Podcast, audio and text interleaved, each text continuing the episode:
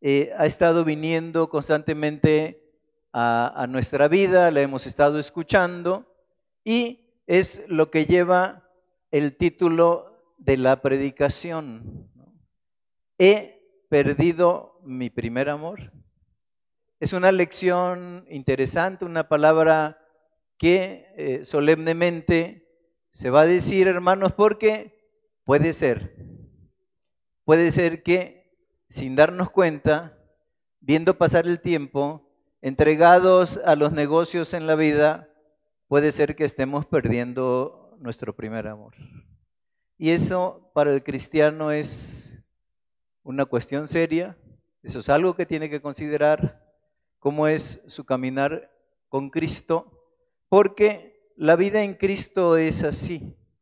Debe de comenzar en el tiempo de el llamamiento cuando él nos encontró perdidos, debe de continuar en la medianía de la vida cristiana, pero también cuando eh, sea el momento de que él nos venga a buscar o él nos llame a su presencia, que podamos estar en Cristo, que podamos tener nuestro primer amor como aquel día en que Él nos llamó, que podamos tener en nuestro corazón la esperanza de saber que nuestra amistad es fuerte y es seria con Él, que recordemos aquel, aquello que Él dijo, como me llaman Señor, Señor, y no hacen lo que yo les digo.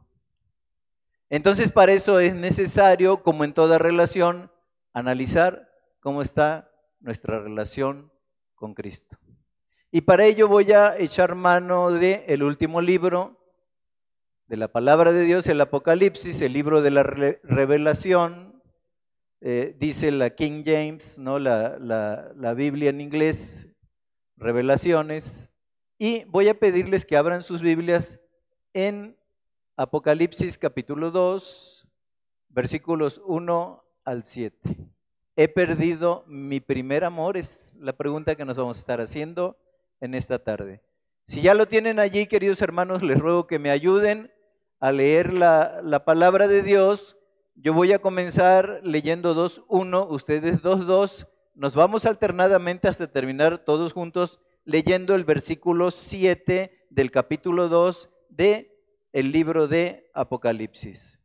Y dice así la palabra de Dios, queridos hermanos, si ya están listos. Si ya lo tienen, les ruego que levanten su mano para saber que ya estamos. Y vamos a empezar con calma, con buena entonación, leyendo la palabra. Escribe el ángel de la iglesia en Éfeso, el que tiene las siete estrellas en su diestra, el que anda en medio de los siete candeleros de oro, dice esto, y has sufrido y has tenido paciencia y has trabajado arduamente por amor de mi nombre y no has desmayado. Recuerda, por tanto, de dónde has caído y arrepiéntete y haz las primeras obras, pues si no, vendré pronto a ti y quitaré tu candelero de su lugar si no te hubieses arrepentido. Padre, en esta tarde te damos gracias. Queremos pedirte tu permiso, porque leer tu palabra y escucharla es algo concedido solo a tus hijos. Sobre todo que se entienda, porque el Espíritu Santo está en medio de nosotros como nuestro Maestro enseñándonos. Estamos aprendiendo cada vez que escuchamos tu palabra. Y en esta tarde hay un estudio que queremos que tu Espíritu Santo toque nuestro corazón para que podamos analizar seriamente delante de ti, responsablemente delante de ti, solemnemente delante de ti, si es que acaso hemos perdido nuestro primer amor. Esa es la pregunta, Señor. ¿Qué está pasando conmigo? He perdido mi primer amor. Ayúdanos para que el Espíritu Santo a través de tu palabra nos dé claridad en el asunto y en ese sentido escuchemos todo el consejo que viene de lo alto, que dimana de tu palabra y como el Espíritu Santo, con el Espíritu Santo como nuestro Maestro, aprendamos la lección en el día de hoy. Te lo pedimos, te lo rogamos, en el nombre glorioso de nuestro Señor y Salvador Jesucristo. Amén. Bien, queridos hermanos, la primera pregunta que a mí me gustaría hacer es, ¿está Dios interesado en mí? Porque a veces nosotros vemos pasar el tiempo de la vida cristiana, se van acumulando los años y al parecer esa, esa nueva amistad, ese nuevo amor, ese nuevo encuentro que nosotros tuvimos un día glorioso con el Señor Jesucristo, de repente se va secando, se vuelve como el pan mozo que ofrecieron los moabitas al pueblo de Israel para engañarlos. Y la fresca unción de cuando encontramos al Señor se va secando también con el polvo del camino. Por eso es pertinente estudios de este tipo, es decir, estudio que nos lleve a pensar si realmente, así como estamos viviendo la vida, todavía se interesará Dios por mí como en los primeros días.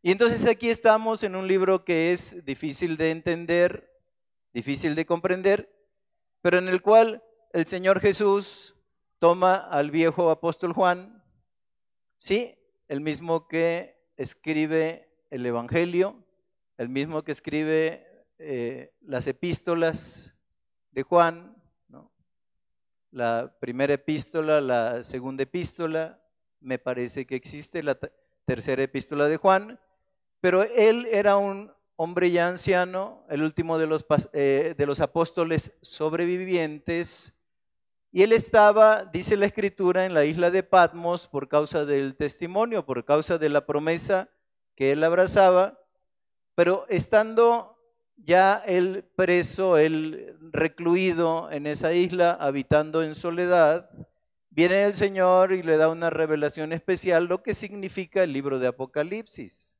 Y podemos leer lo que le dicta en el capítulo 1, versículos 9 y 10 de la palabra de Dios del libro de Apocalipsis, capítulo 1, versículos 9 y 10. Dice yo, Juan, vuestro hermano, y copartícipe vuestro en la tribulación, en el reino y en la paciencia de Jesucristo, estaba en la isla llamada Patmos, por causa de la palabra de Dios y el testimonio de Jesucristo. Yo estaba en el Espíritu en el día del Señor y oí detrás de mí una gran voz como de trompeta que decía, yo soy el alfa y el omega, el primero y el último. Escribe en un libro lo que ves y envíalo a las siete iglesias que están en Asia, a Éfeso, Esmirna, Pérgamo, Tiatira, Sardis, Filadelfia y la Odisea. Si la pregunta es, ¿se interesa el Señor por mí? Bueno, escribió siete cartas. Y esas siete cartas son para las iglesias de todo el tiempo, de todo el transcurso de la humanidad, pero también para las iglesias presentes. Así es que mi respuesta es sí. El Señor se interesa tanto en ti que todavía te está escribiendo cartas. Y en ese aspecto nosotros podemos ver cómo Él se interesa por nosotros. Porque vemos, dice eh, en el capítulo 2, versículo 2 del Apocalipsis, dice, yo conozco tus obras. Le dice Juan, escribe, y cuando escribe para nosotros dice, hey, yo conozco tus obras. El Señor está interesado íntima y personalmente en nosotros. Por eso dice que nos conoce. Ahora, yo lo que estoy viendo, lo que está aconteciendo con esa iglesia, porque si vemos al viejo apóstol Juan, está escribiendo allí en el Apocalipsis, en las cartas a la iglesia, acerca de personas como tú y yo acerca de lugares y aconteceres específicos. Y entonces, ¿qué está aconteciendo con esta iglesia? Bueno, dice que ellos tenían siete cosas. Ellos tenían siete cosas. Miren, están allí en el capítulo 2, la primera cosa dice, yo conozco tus obras. Tenían obras. Luego la segunda, y tu arduo trabajo. Trabajaban fuertemente. Pero además, y tu paciencia. Habían sido pacientes en todo ese trabajo y en toda esa obra. Dice, y que no puede soportar a los malos. Eso le agrada al Señor. El que la iglesia no pudiera soportar a los malos. Esa es la cuarta cosa, pero dice, y has probado a los que se dicen ser apóstoles y no lo son, y los has hallado mentirosos. Dice, ok, muchos hasta la fecha dicen, no, todavía existen apóstoles. No existen apóstoles a la fecha. Porque un apóstol fue alguien que estuvo con Jesús y vio de primera mano las obras de Jesús y vio de primera mano la muerte de Jesús y estuvo con él en el momento de su resurrección. Pero además un apóstol es un enviado. Y aquí dijo él, yo los mando por el mundo como ovejas en medio de lobos. Entonces los enviados de Dios, los apóstoles, habían terminado, pero había en el tiempo de Juan y específicamente en la iglesia de Éfeso muchos que decían que venían de parte de Dios predicando la palabra y la iglesia de Éfeso los había aprobado y los había reprobado. Y esa es la quinta cosa que encontramos de ellos. Y has probado a los que dicen ser apóstoles y no lo son, y los has hallado mentirosos. Y dice, bien iglesia, los probaste y los reprobaste. Pero la sexta cosa les dice, y has sufrido. Y la séptima, y has tenido paciencia y has trabajado arduamente por amor de mi nombre y no has desmayado. Esa es la séptima cosa. Porque el hecho del trabajo y de la paciencia ya se había dicho anteriormente. Pero este es nuevo, dice, no has desmayado. Tienen siete puntos que son alabados por el Señor porque conocía personalmente a la iglesia. Así como nos conoce personalmente a cada uno de nosotros y conoce personalmente el Señor Jesús y está interesado por ella, a la iglesia bíblica es Jesús. Tenían trabajo, tenían paciencia, habían probado a los que decían ser apóstoles, pero, dice pero, y cuando surge un pero en la palabra de Dios, siempre va a haber un problema. Y máximo cuando esto que vemos lo está diciendo el mismísimo Señor Jesucristo. Habían hecho todo eso habían sido calificados altos en la cuestión de su compromiso, pero verso 4 dice, pero tengo contra ti que has dejado tu primer amor. ¿Y saben qué veo aquí? La iglesia perdió el enfoque. Cualquiera en medio de las pruebas, en medio del trabajo, puede perder el enfoque. Y entonces algo que había sido así como que conociendo al Señor hubo amor, hubo entusiasmo, hubo entrega. Bueno, el Señor pasó a ser un acompañante, un convidado de piedra. La iglesia ya trabajaba, pero sin el sentido de saber para quién hacía las cosas y quién era el dueño de todo. Y aunque podemos ver altas calificaciones, simple y sencillamente el Señor pasó de ser el Señor de todo, de toda la iglesia de Éfeso, a ser simple y sencillamente un acompañante. Como que la iglesia de Éfeso puede decir como muchas veces decimos nosotros, no, yo sí creo en Dios. El problema es que luego no le creemos a Dios en su palabra. Entonces, esta iglesia estaba teniendo esto. Perdieron el enfoque. Por eso dice, pero tengo contra ti y miren, viendo bíblicamente, estableciendo una perspectiva bíblica, vamos a Jeremías 2.2 para saber qué es lo que significa perder mi primer amor. ¿Qué significa para mí perder mi primer amor? Dice Jeremías 2.2, así dice Jehová, me he acordado de ti. Qué tremendo, ¿no? como yo conozco tus obras, o sea, me he acordado de ti, de la fidelidad de tu juventud, del amor de tu desposorio, cuando andabas en pos de mí en el desierto, en tierra no sembrada. ¿Y no parece así? ¿No parece que cuando comenzamos con Él, inclusive mucha gente nos dejó de hablar, parte de la familia se volvió contra nosotros? Sin embargo, teníamos el llamado de la esposa para nuestra vida, del esposo para nuestra vida, y le amábamos y estábamos emocionados porque Él nos había dado ya las arras de la herencia, la habitación del Espíritu Santo en mi persona. Y esas arras que me había dado me traían emocionado. Y esas arras que me habían dado me llenaban de compromiso. Y esas arras que Él me había dado en aquel día, en aquel año, prácticamente más de 40 años, eran unas arras que estaban llenas de promesas de altura y de vida espiritual. Por eso dice Él de la fidelidad de tu juventud. Es decir, del tiempo cuando comenzaste conmigo cuando eras una joven creyente, una pequeña creyente, cuando eras un joven creyente, ¿verdad? Un pequeño creyente delante de mí. Del amor de tu desposorio, ¿no?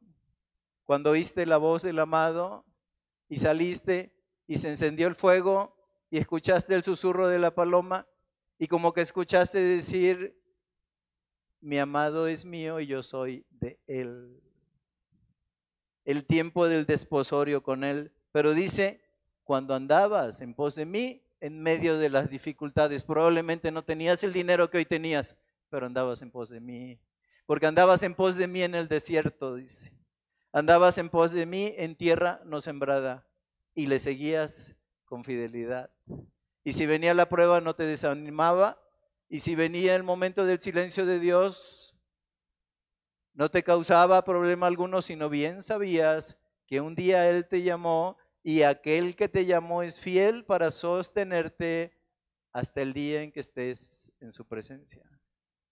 Por eso le dice con lamentación, me acuerdo, cuando nos comprometimos. Yo me comprometí contigo en la cruz del Calvario, tú un día me dijiste, sí, Señor Jesús, entra a morar en mi corazón. Quiero ser tuya, quiero ser tuyo. Por eso él lamenta que se acuerda del tiempo de la juventud, cuando había problemas, cuando se vivía en sequedales, cuando no se tenían estas finanzas que se tienen ahora. Dice, sin embargo, me seguías a donde yo te, te llevaba. Aún en medio de los desiertos estabas conmigo. Y aún en medio de las pruebas persistías. Y aún en medio de la enfermedad clamabas a mí. Por eso él se acuerda, dice, de ese tiempo cuando andabas en pos de Él, cuando yo andaba en pos de Él en el desierto de la vida y en la tierra no sembrada de mi pequeña vida espiritual. Pero miren lo que dice Jeremías 2, 12, 13. Si bien dice, me he acordado de ti, yo conozco tus obras. Pero Jeremías 2, 12 y 13 dice así, espantaos cielos, fíjense cómo va subiendo el tono, Espantaos cielos sobre esto y horrorizaos. Desolaos en gran manera, dijo Jehová, porque dos males ha hecho mi pueblo. Me dejaron a mí. ¿Has perdido tu primer amor? Me dejaron a mí fuente de agua viva. Punto número uno. Y dos, y cavaron para sí cisternas, cisternas rotas que no retienen agua. Cuánta pena me provocan en mi vida mis cisternas rotas. Cuando puedes tener un nombre en medio de la gente, cuando puedes ser un profesionista reconocido, cuando llega el tiempo de ejercer el dinero. Todo esto lo tenía Pablo, el apóstol, muy claro. Él había sido un famoso fariseo. Tenía siete cosas importantes para él. Había sido de la tribu de Benjamín. Había sido circuncidado al octavo día. Había sido perseguidor de la iglesia en cuanto al celo. Pero dice Pablo, todas estas cosas que eran para mi ganancia las tengo por basura Y todo eso que Dios te da como bendición, si te pide, te impide una buena comunión, querido hermano, es la basura que te impide dar al Señor. Y son las cisternas rotas de nuestra vida. La buena economía, las cuestiones de la buena vida, de la buena diversión, el pasársela con las amistades lejos de Cristo. ¿Cuánta pena traen a mi vida las cisternas rotas? Entonces dice él, me dejaron a mí. Has dejado tu primer amor, dice Jeremías. Y cavaron para sí cisternas, pero eran cisternas que no contienen agua, estaban rotas. Cuando el dinero no alcanza por los compromisos, por mucho que trabajas. Cuando te fatigas de noche y de día y el saltón y el revoltón están comiendo de tu vida espiritual y de tu vida física y de tu vida material y de tu vida matrimonial y de tu vida que tienes como testimonio delante de tus hijos. Cisternas rotas. Y sigue más adelante la palabra. ¿Cómo puedo saber yo cuando he perdido mi primer amor? Bueno, queridos hermanos, yo voy a encontrar cinco señales claras cuando yo he perdido mi primer amor. Yo tengo cinco señales claras. La primera señal clara es, no siento yo interés de leer mi Biblia. No siento yo interés de leer mi Biblia, por el pretexto que quieras, porque no tengo tiempo, porque cambiaron mis horarios, ¿no? Porque, porque no me atrae ya como antes. La verdad es porque ya mi corazón no es receptivo al mensaje que Dios transmite. Por eso no leo la Biblia. No me interesa el mensaje que trae, ni lo que Él me quiere decir ni me parece que su palabra sea pertinente ahora para mi día a día. Lo primero, pues, hermano, es cuando yo ya no siento interés de leer mi Biblia. Voy dejando mi primer amor. Pero segunda cosa, ya no oro. Y ese incienso que se quemaba en otro tiempo en mi sala, ese incienso que se quemaba en mi recámara, ese incienso que se quemaba cuando yo salía a trabajar, ese incienso que se quemaba cuando yo iba a comer, ahora ha pasado a decir todavía, mejor ora tú. Ya no queremos orar, ya no queremos orar para decidir, ya no queremos orar para hacer negocios, ya no queremos orar ni siquiera hermanos muchas veces cuando nos vamos a dormir. Y ya no hay oración. Y ya no hay esa alma que se abre como la flor ante el rocío de la noche para recibir las bendiciones que vienen de lo alto. Se pierde el deseo de orar. No leo mi Biblia, no oro. Pero si sigo perdiendo mi primer amor, la tercera cosa es que me preocupan más mis asuntos que mi comunión. La comunión puede esperar, dicen. Siempre están allí ya regresaré. Si me preocupan más mis asuntos que mi comunión, yo debo de recordar, querido hermano, que allí donde está mi tesoro, allí está mi corazón. Y si mi tesoro es en la economía, queridos hermanos, no nos engañemos, ahí está mi corazón. Y si mi tesoro está en tener prestigio, queridos hermanos, ahí está mi corazón. Y si mi tesoro es en buscar eh, eh, diversiones, ¿verdad? En buscar diversificarme allí en la vida y, tratarla de pasar lo mejor posible, querido hermano, el corazón está aquí al nivel de tierra. Pero si tus más altos intereses, si es que no estuvieras perdiendo el primer amor, estarían en el cielo ahí ese corazón y allí ni la polilla ni el orín corrompen. Entonces llevamos ya, no siento interés de leer mi Biblia, ya no oro, me preocupan más mis asuntos que mi comunión, queridos hermanos. Tercera cosa, dice Apocalipsis 2.7, el que tenga oídos para oír, oiga lo que el Espíritu le está diciendo a la iglesia el día de hoy. Querido hermano, ¿tienes oídos para oír? Ya no tengo oídos para los mensajes. Vengo, oigo, me entusiasmo y saliendo, ni comentario hago de él. Queridos hermanos, con pena, pueden ver ustedes allí una figura de un celular. Venimos a estar jugando con el celular aquí a contestar los mensajes.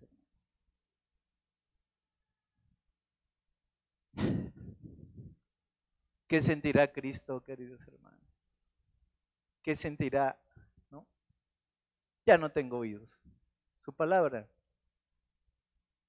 Ya nadie encandila mi corazón con la palabra de Dios. Ya todo predicador que escucho, quiero encontrarle el defecto.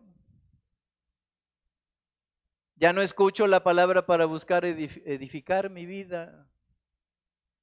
Y si quiero ser eh, un serio lector de la palabra, bueno, desecha lo malo, pero retén lo bueno, cosas buenas se dice. Pero estamos tan entretenidos, queridos hermanos, con los smartphones. El Espíritu no está aquí. Ya no tengo oídos para los mensajes. Y la quinta cosa, voy a la iglesia por costumbre. ¿Te acuerdas cuando empezaste? Los hermanos de la iglesia, el pastor de la iglesia, la iglesia donde me reunía, el entusiasmo con el que me paraba, el gozo con el que me preparaba yo para ir allí a la comunión. Había un antiguo himno, un antiguo corito que decía, me alegré al oírles decir, vamos hoy a la casa de Dios. ¿Con cuánta alegría voy a la iglesia y ahora, hermano? Ahora, hermana, ¿es por obligación? ¿Es para tener en paz al esposo o a la esposa? ¿O es para decir, bueno, es que tenemos por costumbre, y es una buena costumbre, pero es ya una costumbre nada más ir los domingos en la mañana en la iglesia? Y yo los he oído luego decir, ya cumplimos con el Señor. ¿En qué aspecto cómo? Porque no lo entiendo.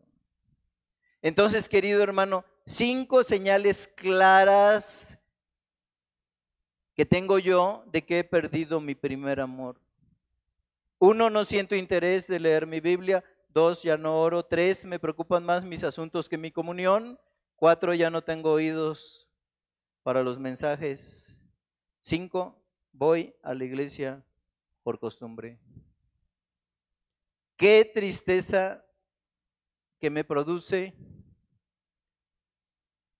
este reclamo que me hace Jesús pero tengo contra ti. Qué pena dejar a aquel que abandonó su trono de gloria para venir a buscar al peor de los pecadores que soy yo. Qué pena. Lo que hizo él y lo que ando haciendo yo con lo que él hizo.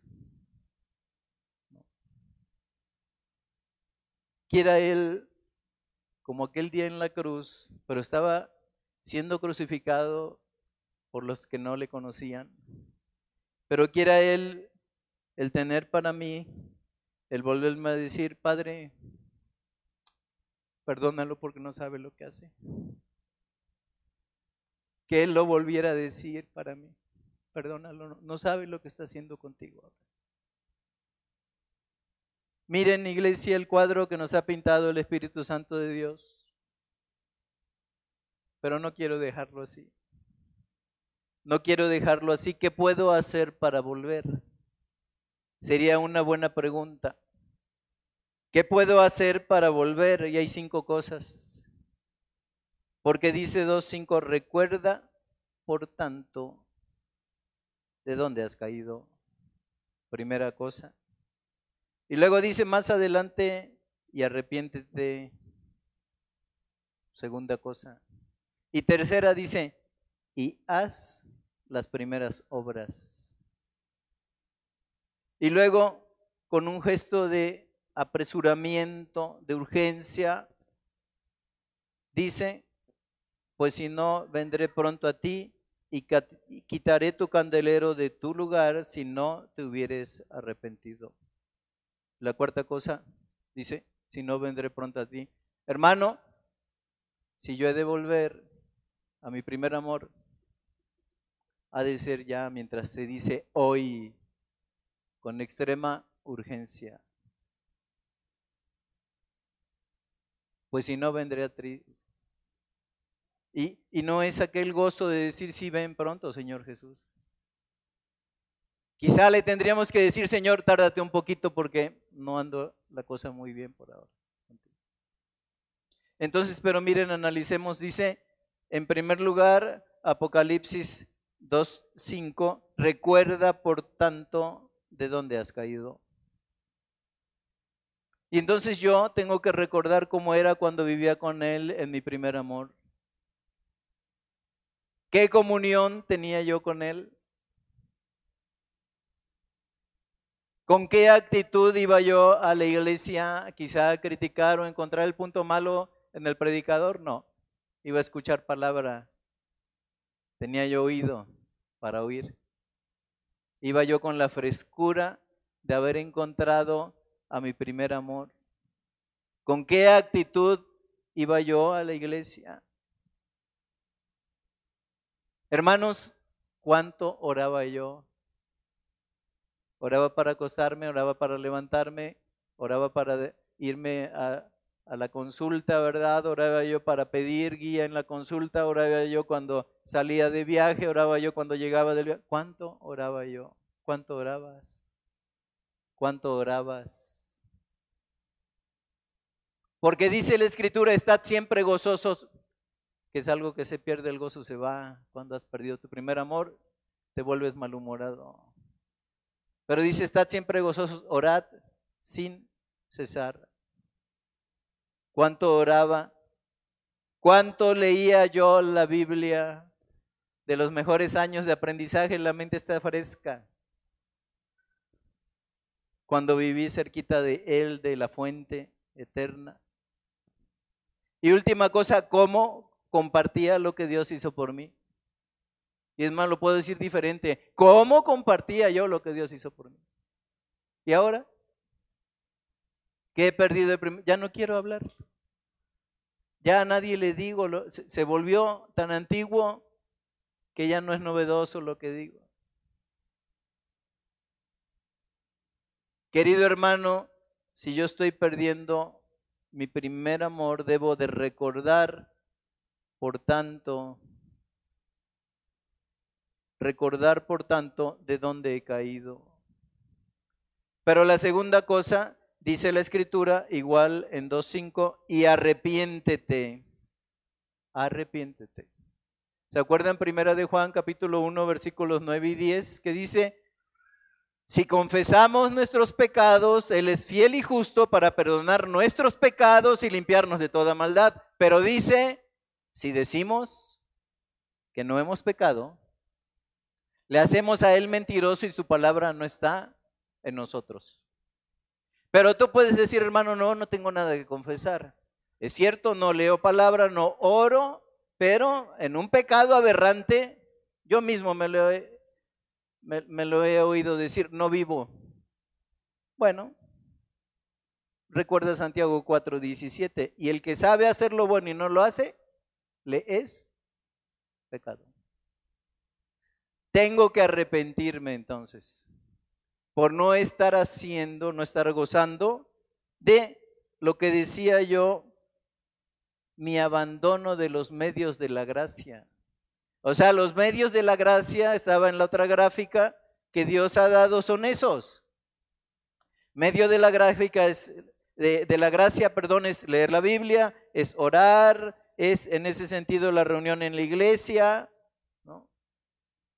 Es el dar testimonio, son medios que Dios ha puesto como medios de la gracia que nos acercan a Él. Y si tú estás abandonando uno de esos medios, querido hermano, no estás haciendo lo bueno. El que sabe hacer lo bueno y no lo hace, entonces a diario nuestra confesión de nuestro pecado, de abandono del primer amor, tiene que ser constante. Señor, hoy fallé Así es que, querido hermano, recuerda, tengo que recordar yo de dónde he caído, tengo que arrepentirme. Y si no hay un pecado aberrante allí, bueno, ahí entramos todos al cuadro, ¿no? el que sabe hacer lo bueno. Sé cómo puedo hacer lo bueno delante de Dios, pero no lo hago vivo en pecado. Pero tercera cosa dice 2.5, recuerda por tanto de dónde has caído y arrepiéntete y haz las primeras obras que debo de hacer yo. Hacer. Es como decir, pon manos a la obra, haz las primeras obras. Si yo tenía un tiempo en, aquel momento de mi primer amor para leer la Biblia, bueno, querido hermano, hazte un tiempo para leer la Biblia. A partir de hoy, si yo compartía, querido hermano, el Evangelio, mira que lo compartía, tengo que volver a hacerlo. Tengo que volver a hacerlo. La tercera cosa, si ando alejado, ¿qué tengo que hacer? Acercarme al Señor. Dejar, alejarme de esa vida que me está separando de Él y acercarme a Él. Volver a sus brazos amorosos. Volver a su íntima comunión. Volver al tiempo en que Él decía la palabra y yo obedecía. Entonces, si estás alejado, acércate. Tú que estás escuchando esto, acércate. Y querido hermano, no hay otra manera. Vuélvete con entusiasmo a la comunión de la iglesia. Pero haz el propósito, querido hermano. Alegamos tanto acerca de los cursos. Alegamos tanto acerca de que es que yo no veo como que haya cursos en la Biblia como para que uno pertenezca. Tantos pretextos. Hermano, intégrate, ven a la comunión. La semana que entra tendremos reunión, pero solo serán los que están en comunión. ¿Estás en comunión? Y si no, ¿qué necesitas hacer? Tener al Señor en tu corazón, punto uno, la comunión con Cristo. Punto dos, bautizarte. ¿Estás bautizado? Tercero, bueno, mostrar tu interés, asistir a los cursos y decir, hermano, quiero pertenecer a la comunión de la iglesia. Entonces, queridos hermanos, punto número uno, tengo yo que recordar de dónde he caído. Punto número dos, tengo que arrepentirme. Punto número tres, hacer las primeras obras, poner manos a la obra. Pero punto número cuatro, y que sea pronto, porque dice, porque dice, pues si no, vendré pronto a ti y quitaré tu candelero de su lugar, si no te hubieres arrepentido. Tiene que ser pronto. El candelero es el testimonio. Esa iglesia había tenido un buen testimonio, pero ya las cosas que hacían no impactaban a la comunidad. ¿Cuántas veces sí se te conoce, si se me conoce a mí como cristiano, pero mi testimonio niega en la, realidad lo que estoy diciendo con mis labios. La vida de Cristo así es, es exclusiva.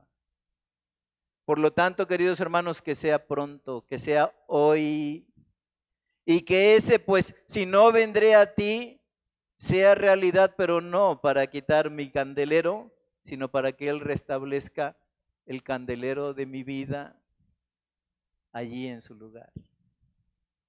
Sí que venga, pero para restablecer, no para quitar el candelero.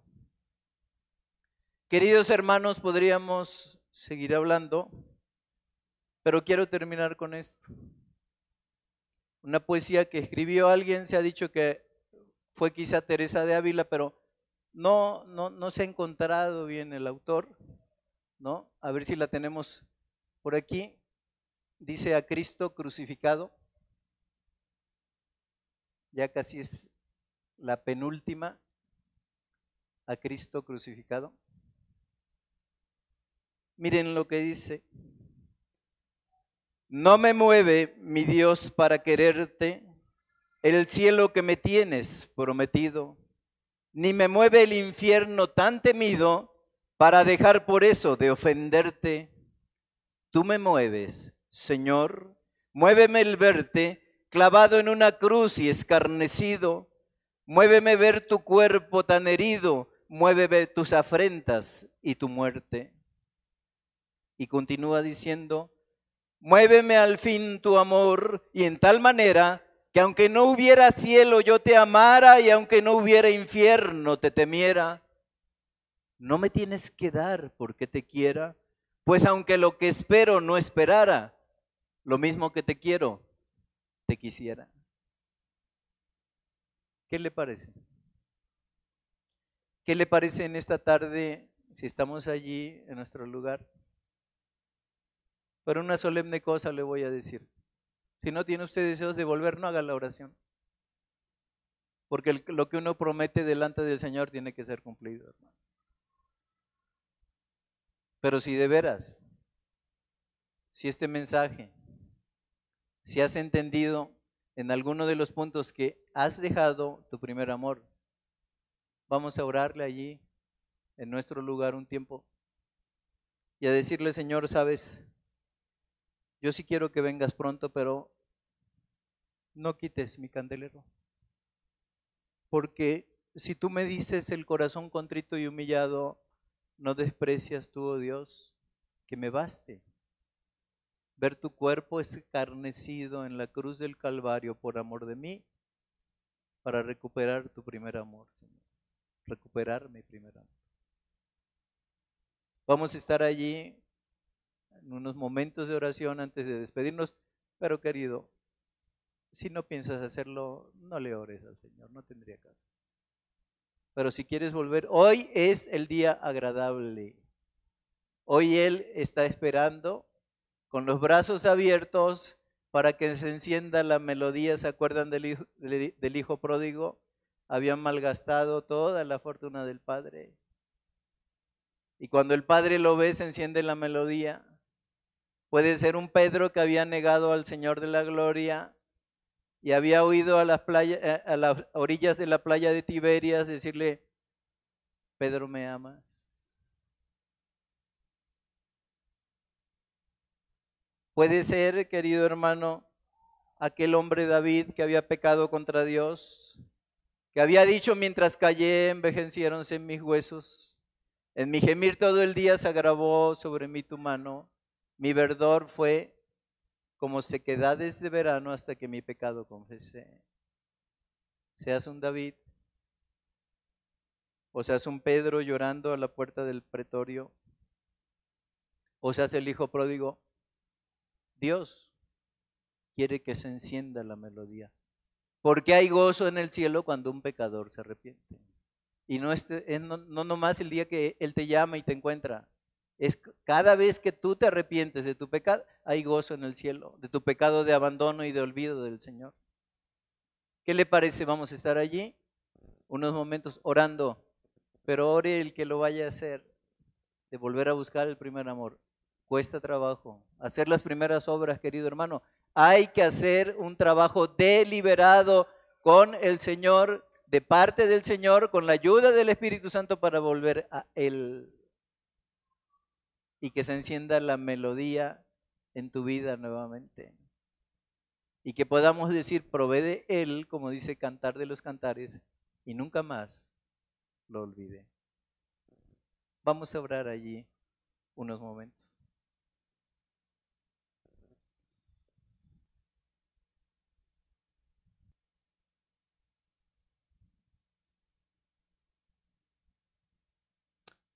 Padre, ¿Qué está pasando conmigo?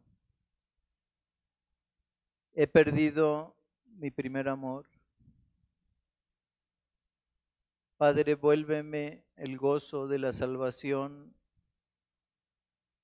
y espíritu noble me sustente. Refresca mi memoria. Que recuerde yo, por tanto, de dónde he caído que me arrepienta, Señor, y haga las primeras obras. Y que si vienes, Señor, a mí, sea para restablecer mi candelero. Y entonces podré decir, sí, ven pronto, Señor Jesús. Pero que no suceda en mí Que pase la ciega y que se acabe el verano y yo no haya vivido en tu completa salvación. No permitas eso, Señor. Y no, no, permitas eso en esta iglesia también. Con cada uno de mis hermanos y mis hermanas, despierta la melodía. Que provoque yo con mi regreso a ti, con volver a encontrar ese primer amor de aquellos tiempos, que haya fiesta en el cielo. Señor, que todo aquel que haya orado, escúchalo en el santuario del alma, en el lugar santísimo, y concédelo, son peticiones de acuerdo a lo que hay en nuestro corazón, pero de acuerdo también a tu soberana voluntad. Te lo pedimos en el nombre de Cristo porque dice, todo lo que pidiereis al Padre en mi nombre, yo lo concederé. Queremos volver en Cristo a nuestro primer amor. Ayúdanos y que sea hoy, Señor, hoy, sin dilación. Te lo pedimos en el nombre de Jesús. Amén. Buenas tardes, queridos hermanos. El Señor les bendiga.